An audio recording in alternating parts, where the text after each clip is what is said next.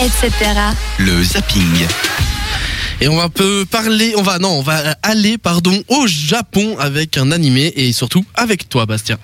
Le champuru, littéralement quelque chose que l'on mélange, est un plat originaire de l'archipel d'Okinawa fait à base de tofu, de viande, de poisson et de légumes, le plus souvent accompagné d'œufs, de pousses de haricots ou encore de melons. Mais pourquoi ou grand pourquoi nous parles-tu de gastronomie japonaise lors de ton lors d'une chronique zapping me direz-vous? Eh bien tout simplement parce qu'aujourd'hui nous allons parler de Samurai Champloo ou dans sa version originale Samurai Champuru. Alors, je vous rassure tout de suite, il ne s'agit pas d'un plat à base de viande de samouraï, mais bien d'un animé japonais que j'ai énormément apprécié et que j'aimerais, par la présente chronique, vous faire connaître. Donc, Samurai Champloo est une série animée japonaise créée par Shinichiro Watanabe, un créateur du célèbre Cowboy Bebop, que je vous recommande par la même occasion, qui fut diffusé sur la chaîne Fuji TV du 20 mai 2004 au 19 mars 2005 et qui comptait 26 épisodes de 24 minutes chacun. Cet animé nous projette donc dans un Japon féodal alternatif où étrangement une culture hip-hop s'est ancrée en plein milieu de la vraie période historique de l'ère Edo, qui s'est déroulée entre 1600 et 1800.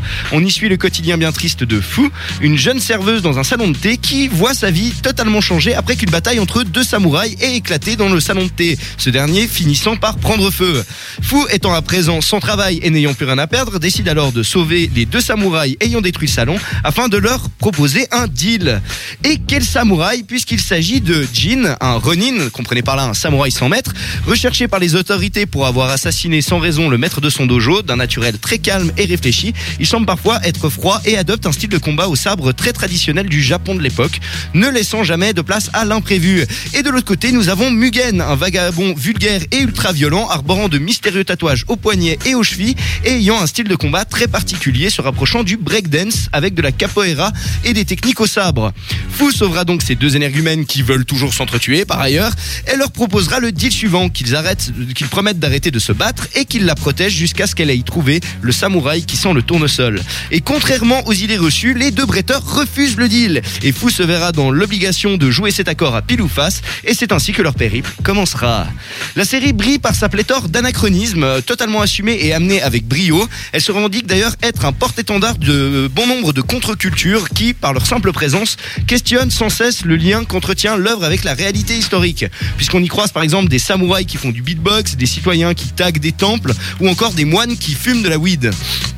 Alors je sais que ce dernier élément peut, euh, pourrait en rebuter certains, pourtant cela euh, est toujours fait sur le ton euh, de l'humour et tout en subtilité afin d'éviter les effets trop lourds. Par ailleurs, les scènes d'action sont bien souvent explosives et animées avec soin, ce qui facilite grandement la lisibilité de la plupart des combats.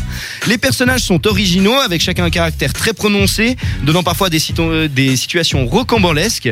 L'histoire non manichéenne est une véritable fable mettant l'accent sur les rapports humains, puisque la majorité des épisodes servent à expliquer le passé tumultueux des protagonistes ainsi que la raison qui les pousse à se battre. Et la bande son est un chef-d'œuvre puisque mixant musique euh, traditionnelle japonaise et beat hip-hop old school composé en majorité par le DJ japonais Nujabes dont je vous avais déjà parlé lors d'une précédente chronique et que vous pourrez évidemment retrouver dans l'onglet podcast sur le site euh, de cette radio.ch. Bref, Samurai Champloo, tout comme le plat dont la série a tiré son nom, est un mix de tout, qu'il s'agisse d'un mix musical, d'un mix de personnalité ou d'un mix de culture. Et vous dire que le résultat est délicieux et à consommer sans modération. Samurai Champloo, une histoire touchante, pleine de différences et de tolérance, à regarder absolument.